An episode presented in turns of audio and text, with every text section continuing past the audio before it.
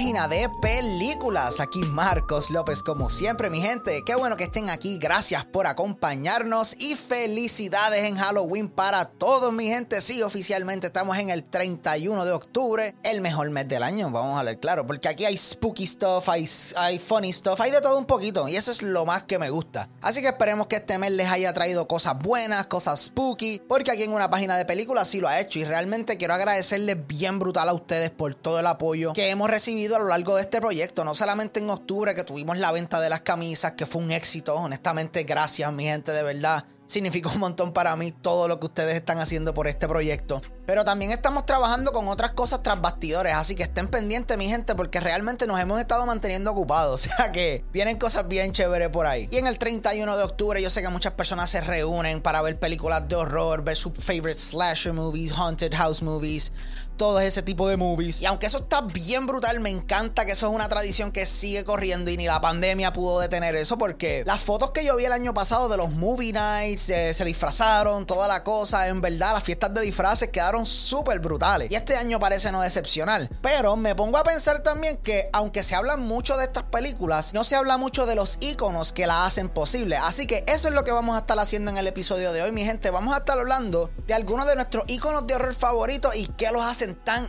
tan especiales. Obviamente también vamos a estar hablando de algunas de las películas que ellos salen, porque, hello, what's the point? Se llama Una página de películas y estamos en Spooky Season, así que vamos para encima. Antes que todo, quiero agradecerle a la familia de Cracheo PR por esa pelota de arte que nos hicieron, mi gente. Nos encanta el approach que tomaron con eso, así que estamos súper agradecidos. Denle un follow en Instagram, mi gente, para que vean más artes como esas. Ahora sí, para los horror.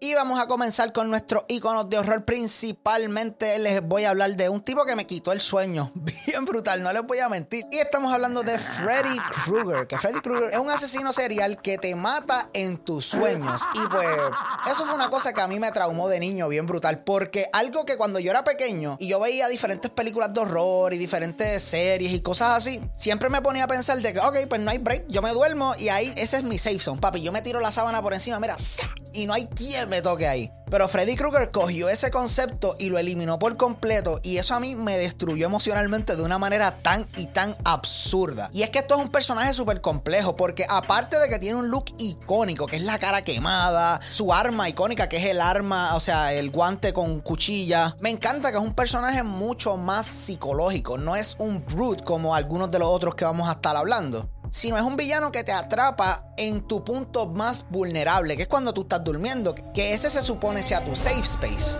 Y de la manera en la que Freddy trabaja es que mientras más las personas le tengan miedo, más fuerte él se pone. Así que no es simplemente me meto en tu sueño, te mato y se acabó. Ese no es el punto. El punto es que él tiene que torturar a estas personas de una manera bien brutal, desgarrarlos por sus sueños, perseguirlos al punto de que estén sufriendo de insomnio. Estos jóvenes en la película que vemos en el 84 y en otras películas que by the way en el 84 fue que Johnny Depp hizo una de sus primeras películas en Nightmare on Elm Street, ¿viste?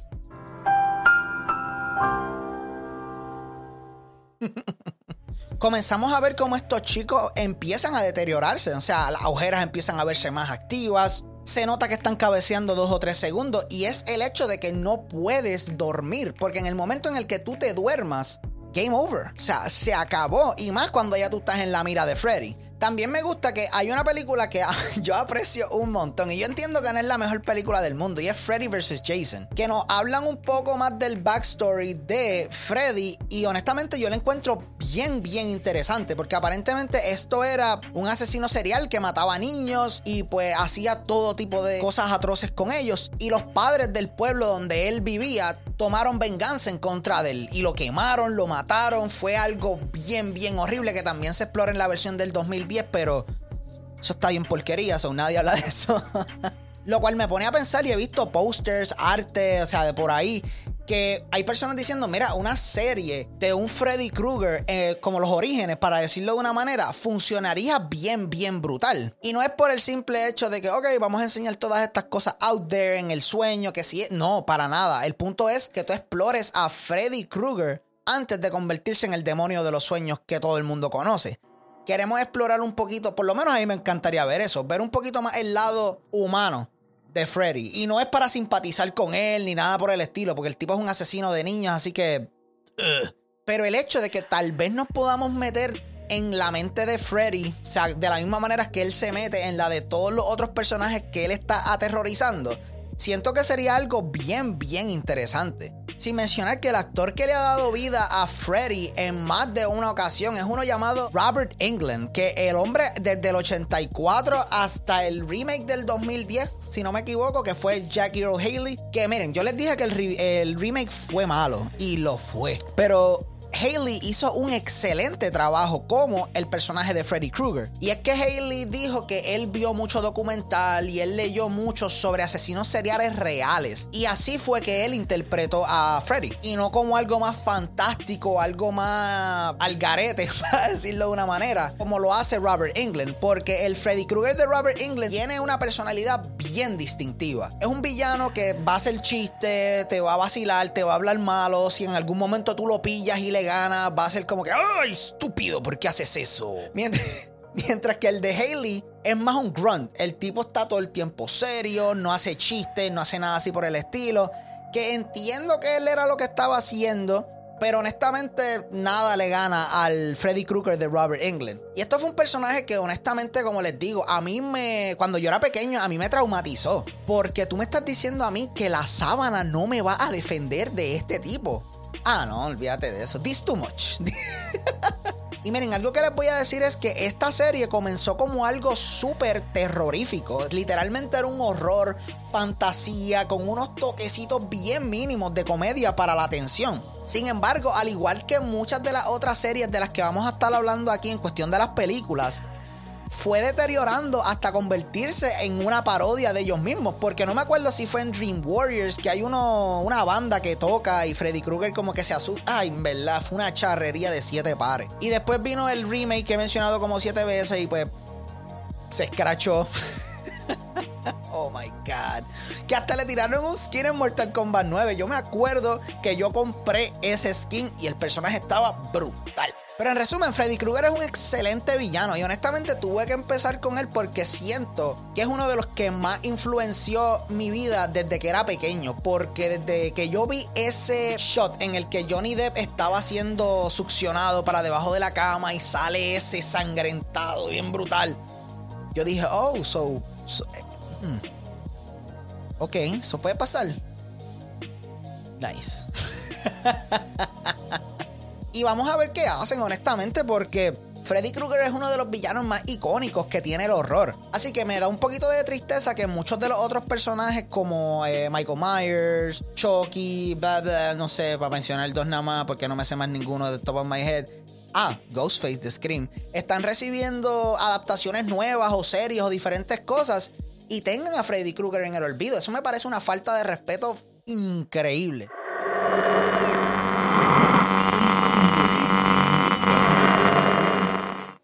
Y ahora nos vamos con Jason Borges, es de Viernes 13, mi gente, esa famosa canción de Because Sí. Y me gusta que este personaje, a diferencia de Freddy Krueger, se presenta como un brute, como les dije anteriormente, pero más como una fuerza de la naturaleza. Porque este tipo tú lo matas, él lo que tiene que hacer es regenerarse, para decirlo así, y revive y va para encima otra vez. Y es súper interesante ver cómo la serie de Viernes 13 ha evolucionado a través de los años. Porque, fun fact, la primera película de Viernes 13, no, eh, Jason Borges no era el malo. El malo era la mamá. O sea, la mamá de Jason fue la responsable de todos los asesinatos por el simple hecho de que la historia de Jason es un poquito trágica. Porque según todo lo que nos enseñan y todos los flashbacks, historias, Jason era un simple niño con problemas mentales, o sea, y él nació deforme y todas esas cosas, y eh, la mamá lo envió a Camp Crystal Lake, que es donde se desarrollan la mayoría de las películas de Jason. Y pues obviamente el chamaco era diferente, todo el mundo con el buleo intenso, llegó al punto que el stalking hacia Jason fue tan y tan fuerte que lo mataron, o sea, Jason murió ahogado y su mamá tomó venganza de los que se supone que lo estuvieran vigilando por la muerte de su bebé. Lo cual es algo súper entendible porque los demás personajes como tal, they were a bunch of dicks. Lo que estaban era bebiendo, vacilando, que si lo otro. Y tu trabajo era cuidar a este nene discapacitado, infeliz, ¿qué te pasa? Por eso es que yo siempre simpaticé con la mamá de Jason, por lo menos en la primera película. Pero a raíz de eso y de que él murió con el agua ahogado y todas esas cosas, sale lo que es el personaje que nosotros conocemos hoy día. Y honestamente me encanta y se ha vuelto un staple en la época de Halloween. Y más cuando nos ponemos a pensar en lo fuerte que este personaje ha influenciado la cultura popular. Porque aparte de Freddy Krueger, que by the way se me olvidó decirles que hay una referencia a él bien. bien salvaje en Rick and Morty. Se llama Scary Terry. O sea, si ustedes no han visto Rick and Morty, háganse un favor. Welcome to your nightmare, bitch. Oh, here we go. Pero en cuanto a Jason, este fue el personaje que tú le metiste en la psique a las personas cuando se iban a ir de camping. Ah, tú te vas a ir de camping con tus amistades a darte un par de birritas, a esto, a lo otro, a vacilar. Pues ok, pásenla bien, pero recuerde que puede estar cerca, papá. Lo cual es algo que siento que no muchos personajes han hecho. Porque sí, Freddy Krueger, sí, estoy brincando mucho entre los dos, pero hey, son panas, tienen una película juntos. Te dice que tú no te puedes ir a dormir. Jason dice que tú no te puedes ir a vacilar con tus amistades por ahí. Y eso es como que, oh my god, ¿y qué puedo hacer, brother? por favor, dame opciones. Lo cual me encanta porque legit, legit, incluso, o sea, tengo entendido que hace de unos días yo vi que en el fondo de un, de un lago en Mississippi, en Minnesota, déjame verificar.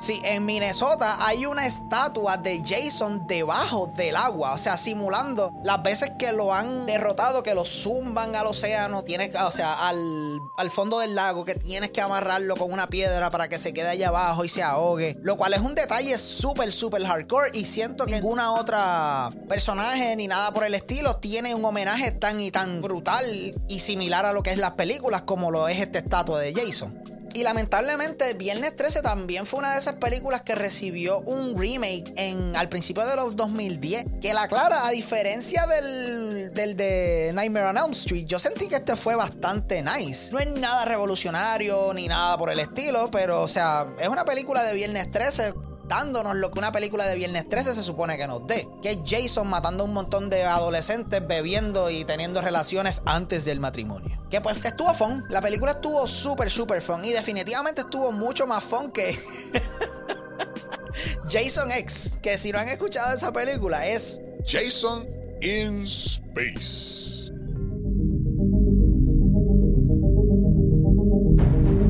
Sí, eso pasó es real. Ay, Dios mío, Borges.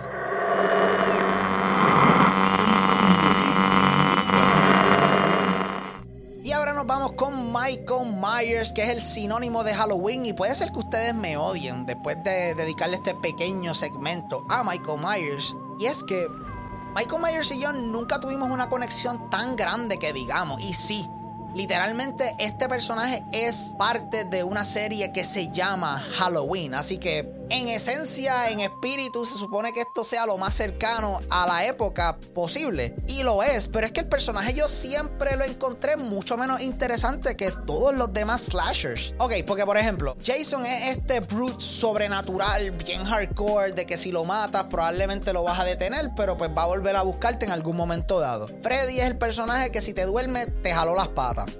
Michael Myers es un tipo con problemas mentales que está bien fuerte. O sea. Y eso pues yo no lo encuentro tan interesante que digamos. Y miren, como les digo, entiendo las aportaciones culturales que Mike Myers ha hecho a el mundo del horror. Y no les voy a mentir, también la primera película de Halloween es oro. O sea, ese intro con el point of view de él matando a toda la familia y después le quitan la máscara y es un... Oh my god, Chef Kiss. Pero Halloween 2, The Season of the Witch, que es verdad. Eh, la, 2 es Season of the Witch, te digo ahora. No, Halloween 2 creo que es Return of Michael Myers y la 3 es Season of the Witch.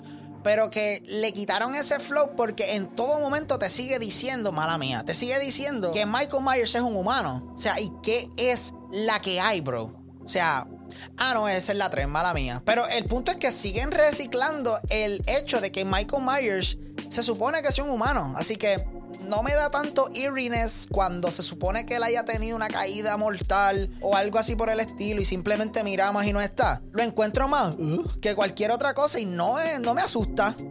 Y hablando de así de películas de Halloween y esas cosas, yo les voy a hablar claro porque una de las primeras introducciones que yo tuve a Mike Myers fue la versión de Rob Zombie. Y sí, yo sé que esas películas son bien, bien detestadas por la fanaticada de Halloween. Sin embargo, estamos de acuerdo que la segunda es, mira, mira, mira, mira, trash.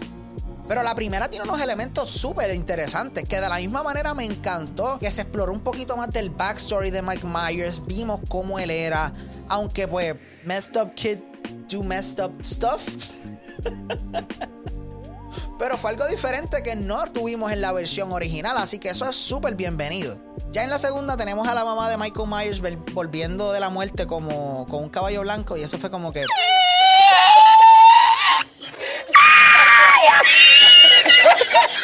Pero hey, it is what it is. Y está mejor que Halloween Resurrection, que Buster Rhymes le mete una pata a Michael Myers y le gana. Salvaje.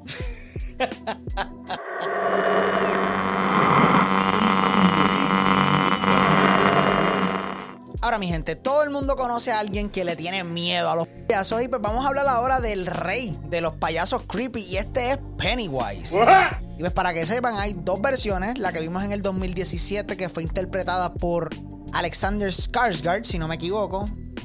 Creo que sí. Sí, yo creo que sí. Y antes de eso, en el 90, interpretado por Tim God Curry. Porque ese hombre. Oh, Dios lo bendiga donde quiera que esté. Y pues, al igual que Freddy Krueger, este personaje se alimenta del miedo y de la misma manera, pues tiene que hacer más allá que matar a sus víctimas y comérselas. No, tienen que estar aterrorizadas, tienen que jugar con ellos psicológicamente. Y aquí es donde las dos versiones se diferencian bien brutal, porque en la versión del 2017 sí hay muchas cosas over the top, hay mucho imagery que está bien al garete. Pero lo que me gusta es que hay mucha cosa que es bien sutil. Y eso a mí me fascina en las películas de horror. Específicamente en esta versión del 2017, una escena que se quedó conmigo bien brutal. Tiene que ser en la escena donde el gordito, que se me olvidó el nombre y no lo voy a buscar. Tito, se llama Tito está buscando información sobre la ciudad, sobre el pueblo, qué es la que hay, qué ha pasado, porque hay tantas desapariciones. Y la bibliotecaria se ve en el background como contorsionándose, dándose vueltas, o sea, dando Pennywise vibes. Si es que Pennywise cambia de forma también en esta película y en, todas, o sea, en el libro, en la del 90, en todas las versiones. Que nosotros lo estemos viendo mientras pasa en el background le da ese eerie feeling que te para todos los pelos del cuerpo. Ahora, en la versión del 90 es mucho más over the top. Vamos a hablar claro, porque era más el cheese factor. Sin mencionar que Tim Curry es un actor mundialmente conocido por estar súper al garete y entregarse a todos sus roles de maneras brutales. Imposible olvidarlo en Rocky Horror Show, como el Diablo en Legend, como el Doctor No Me Acuerdo en la película de Congo. Oh my god, yo sé que esa película está bien mala, pero es bien entretenida. Demándenme. Y me gusta que no hay una explicación clara de dónde es Pennywise, por lo menos en las películas, porque te dan una idea más en la versión del 2017 o en la secuela It Chapter 2 que nos dicen que cayó de las estrellas y toda la cosa y pues los nativos americanos. Eh, that's boring, bro.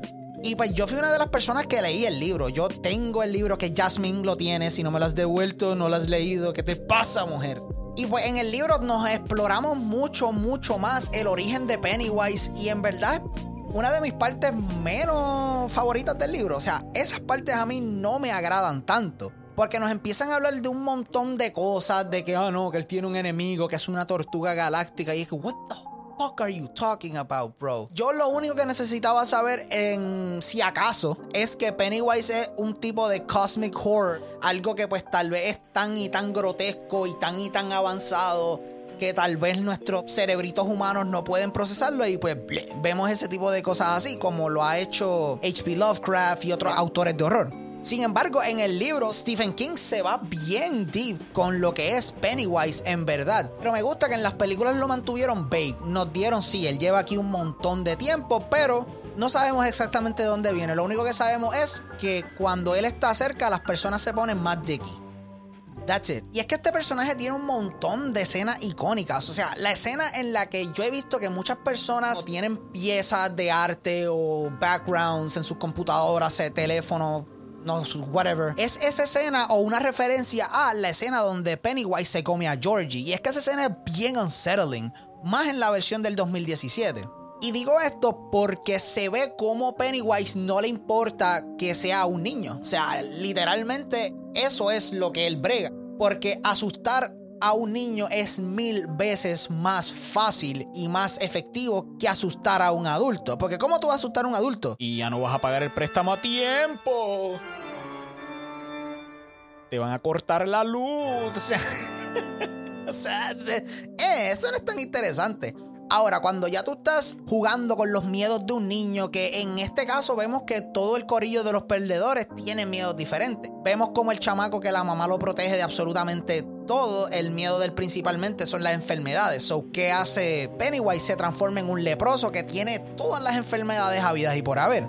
¿A qué le tiene miedo Beverly, que es la única chica en el grupo? Ella le tiene miedo a su papá porque su papá abusa de ella. Y me gusta que exploramos a estos personajes a fondo, Pennywise siendo el que les del character development. Porque si no hubiese sido por Pennywise, tal vez muchos de estos niños no se convierten en las personas que fueron cuando ya son grandes. Pero el detalle que hay con este villano, con este personaje, es que es súper, súper memorable. Y los dos tienen una personalidad bien distintiva. Aunque el de Tim Curry está más cerca de mi corazón porque literalmente, como les digo, yo amo a ese hombre tengo que admitir que el del 2017 sigue siendo un poco más terrorífico porque lo juegan de una manera más seria, entre comillas. Sí, tenemos nuestros momentos que es como que, ok, vamos a reírnos porque es un freaking payaso. Pero cuando tú tienes que tomarlo en serio, tú lo coges en serio. Y ahí es donde la segunda parte flaquea un poquito porque aunque me la disfruté, estoy 100% consciente que es un step down a la primera. Pero como continuación, como si fuese una película larga, completa, I'm down. Me tripió. Así que definitivamente si tú tienes algún pana o tienes algún familiar o algo que le tiene miedo a los payasos y quieres darle ese, mm, ese toquecito, invítalo a una noche de horror con tus amistades y un montón de cosas y ponle esta película para que veas cómo el gas pila.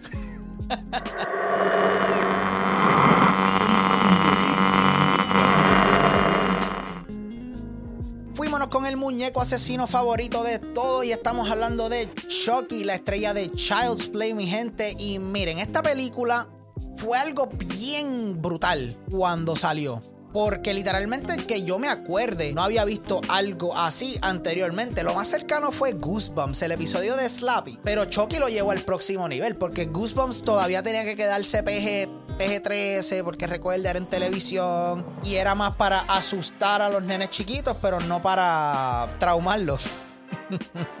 pues Chucky don't give a damn.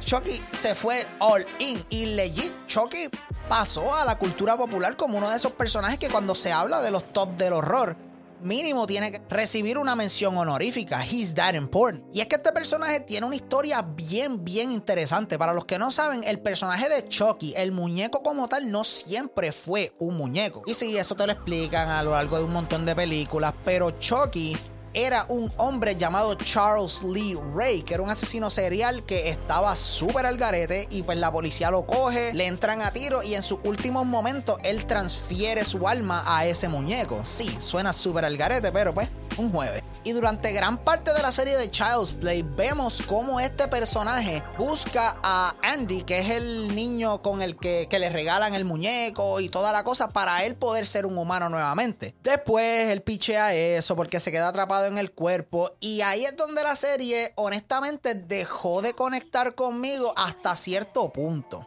Y no digo que no me gustó el shift, porque como les he dicho anteriormente durante varios de los otros personajes comenzamos bien serios, bien horroríficos y terminamos yéndonos para la comedia. Sin embargo, siento que Chucky, más que cualquiera de los otros, sí se presta para eso, porque el concepto de un muñeco que cobre vida y te mate es lo suficientemente absurdo. Y tú solamente puedes jugar esa carta eh, suficientes veces hasta que la gente diga, mira ya, ya se acabó papá, ya se acabó. Porque me acuerdo que la primera película era mucho dejándote saber o intentando dejarte saber que Andy era el que estaba cometiendo los asesinatos. Veíamos huellitas pequeñas, ok, Andy era el único que estaba en el apartamento. Veíamos esto otro, y a diablo, Andy fue el que vimos con esa ropa. Hasta que siguen revelándose cosas, y en el momento en el que Chucky vira la cabeza, que le hace a la mamá, de Andy, ahí fue donde muchas personas dijeron, oh shit, este juguete está vivo. Y yo por lo menos, como les dije, yo nunca había sentido algo de esa manera como lo fue en Child's Play. Ahora, el revamp del personaje de Chucky vino como tal en The Bride of Chucky, que fue en el 1998 que tiene ahora el icónico look que está como que todo cortado y tiene un ojo bouching y toda la cosa, que a mí me gusta más ese diseño que el diseño original, les voy a ser sincero. Aunque entiendo que el diseño original pues como que blends in mejor con todos los demás juguetes y pues puede infiltrarse en cualquier casa o familia, pero pues me gusta más el otro pues. Y aquí es donde comenzamos a ver más el sentido del humor oscuro que la serie de Chucky se iba a caracterizar de ese momento en adelante. Porque también tenemos la introducción de Tiffany, que es la novia de Chucky, The Bride of Chucky, que es un personaje que se ha vuelto bien sinónimo con él también. Y es que también la estética está súper chévere y Jennifer Tilly hace un trabajo espectacular dándole vida a ese personaje. Y Tiffany le trae un nivel de self-awareness y vacilón a la serie que honestamente no sabía que necesitaba. Porque yo siempre cuando las películas hacen eso de que, ok, vamos a pasar de ser horror a horror comedia casi tirándonos en la parodia hacia nosotros mismos. Eso a mí me sala un poquito.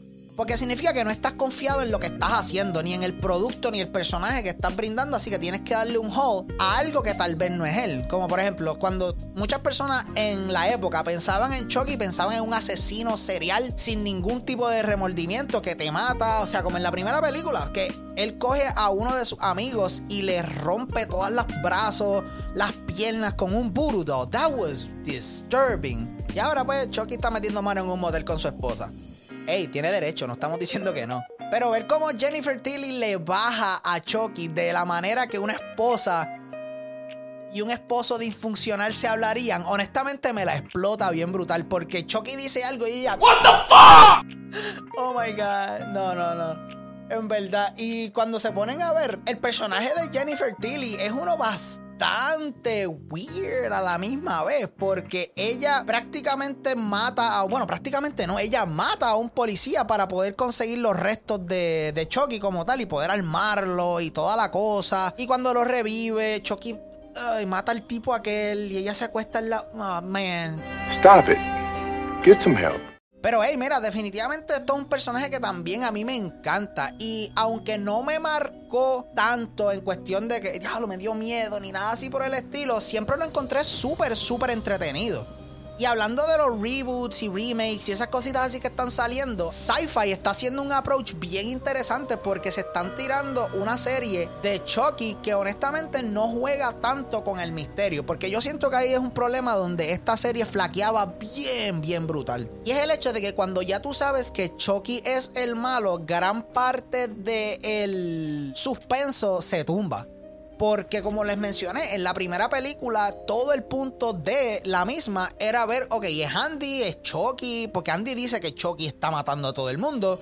Sin embargo, pues es un muñeco, brother. O sea, come on, bro. Pero cuando ya tú sabes qué es la que hay, pues tienes que darnos algo nuevo. Y no les voy a decir mucho, pero la serie está bien entretenida. Solamente van dos episodios. Bueno, por lo menos he visto dos episodios. Y están súper cute. O sea, el primer episodio es un poquito más introductorio que cualquier otra cosa para presentarle a Chucky a las personas que tal vez no habían seguido las demás películas ni nada por el estilo. Pero ya cuando estamos en el segundo, nos vamos más en el espíritu del Halloween y todas esas cosas. Y en verdad está bien, bien entretenido. Así que definitivamente esto es un personaje que es bien icónico también. Tal vez no tan icónico como los otros personajes que hemos hablado en esta lista, pero son personajes que definitivamente se quedan con nosotros de una manera u otra.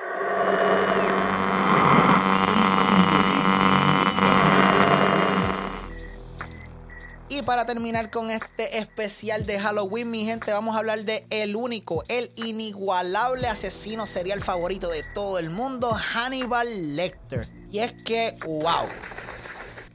¿Qué les puedo decir sobre Hannibal Lecter? Honestamente, yo siento que esto es un personaje que se ganó nuestro corazón. Ok, no, no puedo decir eso porque después eso tiene connotaciones y eso es algo que a él le gustaría.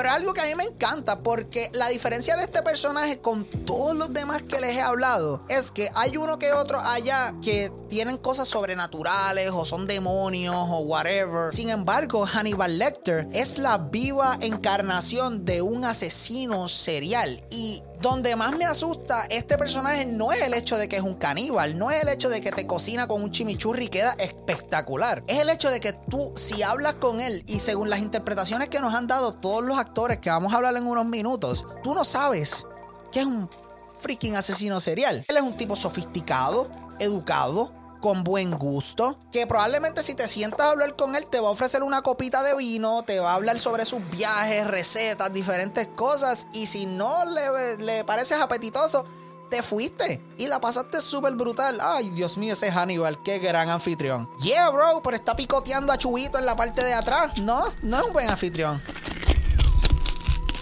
Y este personaje ha tenido diferentes encarnaciones, pero las más que se han quedado conmigo definitivamente tiene que ser Anthony Hopkins, que fue quien le dio vida al personaje en varias películas y es con el que la mayoría de las personas lo asocian. Porque a esta versión yo la veía más como, y yo sé que no es el mismo vibe, pero lo veía más como un villano de James Bond. Porque era un villano que tal vez no se veía físicamente imponente ni nada por el estilo, pero era un villano que tú sabes que con la mente te estaba comiendo de arriba para abajo. Yes, pun intended. Y en Silence of the Lambs y en Red Dragon, cuando literalmente los guardias, o sea, los oficiales van a donde él para hacerle preguntas sobre diferentes asesinos seriales que ahora mismito están copiando el estilo de él o han sido influenciados por él o inspirados por él que lo pone a él en una posición tan y tan poderosa en el mood de que, ok, sí, yo maté a toda esta gente, sí, yo me los comí a todos, sí, pero tú necesitas mi ayuda. Por eso tú me tienes que mantener aquí encerrado. Y él lo dice de una manera tan fría, tan calculadora, que genuinamente a mí cada vez que veo la interpretación de Anthony Hopkins como este tipo, a mí se me paran los pelos bien, bien, bien salvajes. Sin mencionar que esa... Sin mencionar que ese momento en Red Dragon, cuando tiran al tipo por la, por la carretera en la silla de rueda prendido en fuego, that was horrifying. Ahora, quiero mencionarles que para los que tal vez no están tan familiarizados con el personaje de, o con el actor Anthony Hopkins, primero que todo, ¿qué tú estás haciendo? Segundo, probablemente estás más familiarizado con la versión de Matt Mikkelsen, la cual también es espectacular y la serie está exquisita. Eso sí, la serie es mucho, mucho más violenta, mucho más explícita que las películas. Y eso también se debe a los directores, los escritores que tomaron. No es que las anteriores y las películas no son fuertes, ni gráficas, ni nada. Pero esta serie lo lleva a un nivel tan superior. Que es tan weird que es hermoso. Lo que pasa es que por lo menos Matt Mikkelsen emana bien brutal lo que Anthony Hopkins hizo antes que él y lo eleva. Porque yo honestamente lo vería como una versión más joven de él. Me lo imagino y se lo compro. Y eso es sin mencionar que Matt Mikkelsen es un excelente actor. O sea, este hombre la saca del parque cada vez que va al plato. O sea, este tipo no tiene perdón de Dios. Bueno, excepto en Doctor Strange, que es un villano medio, medio critón. Yeah, ahí, ahí, ahí, ahí se escrachó. Pero aparte de eso, el tipo hace un papel exagerado y es bien sad, honestamente, porque esta serie nunca la terminé. Déjame decirles eso. Creo que vi la primera temporada y media y después, pues tuve que ver otras cositas y pues vi que la cancelaron y me desmotivé bien brutal. Pero tengo que chequear porque yo creo que les dieron una continuación. No estoy seguro. Déjenme verificarles eso. Sí, por el momento tiene tres temporadas. Yo vi una y media y honestamente la serie tengo que terminarla porque está espectacular, mi gente. Y esta serie demuestra al 200% por qué es que las personas aman a los asesinos seriales. O sea, ¿por qué series como Mindhunters? ¿Por qué series como Criminal Minds? Y ese tipo de cosas son tan populares. Porque es ese enigma que está dentro de la mente de estas personas. ¿Qué los hizo funcionar así? ¿Qué es lo que ellos están pensando? Lo cual es fascinante porque esto va a sonar un poquito... Ay, loco. Pero ninguna persona normal piensa de la manera en la que piensan esta gente. O sea, what are you? Así que entiendo al 100% por qué la fascinación con este tipo de personaje. Y esto explica más todavía por qué el personaje de Hannibal Lecter pasó a ser uno de los personajes más importantes en todo el horror. Así que definitivamente mi gente, esto es un personaje que se ha ganado su espacio en la cultura popular con honores, porque tanto la interpretación de Matt Mickelson como la del gran, gran Anthony Hopkins hacen que este personaje se eleve al 500%. En verdad, viste, iba por 200 ya. Mm, next level. Y cómo olvidar ese icónico. Ay, Anthony Hopkins, eres un dios. Y mi gente, estos son algunos de los iconos de horror que nos marcaron. Y sí, yo sé que nos faltan algunos, sé que no hablamos de un montón, actually. Lo que es Candyman, Leatherface, Ghostface, tu prima, eh, ¿qué más? O sea, hay un montón que de los cuales no hablamos. Sin embargo, cualquier cosita nos dejan saber en los comentarios, por favor, quién es tu icono del horror favorito y por qué. Y con eso llegamos al final del episodio de hoy, mi gente. Espero que se lo hayan disfrutado y siempre, gracias por el apoyo. Nada de esto sería posible sin cada uno de ustedes. Son los duros. Y si tienen algún tema o recomendación para el programa, no duden en escribirnos a nuestro email que es at una página de películas a gmail.com o seguir nuestras redes sociales que estamos en todos lados como PD Películas, allá la orden. Así que se me cuidan mi gente y sin mucho preámbulo, vámonos para el cine y feliz Halloween, suavecito por ahí. Thank you.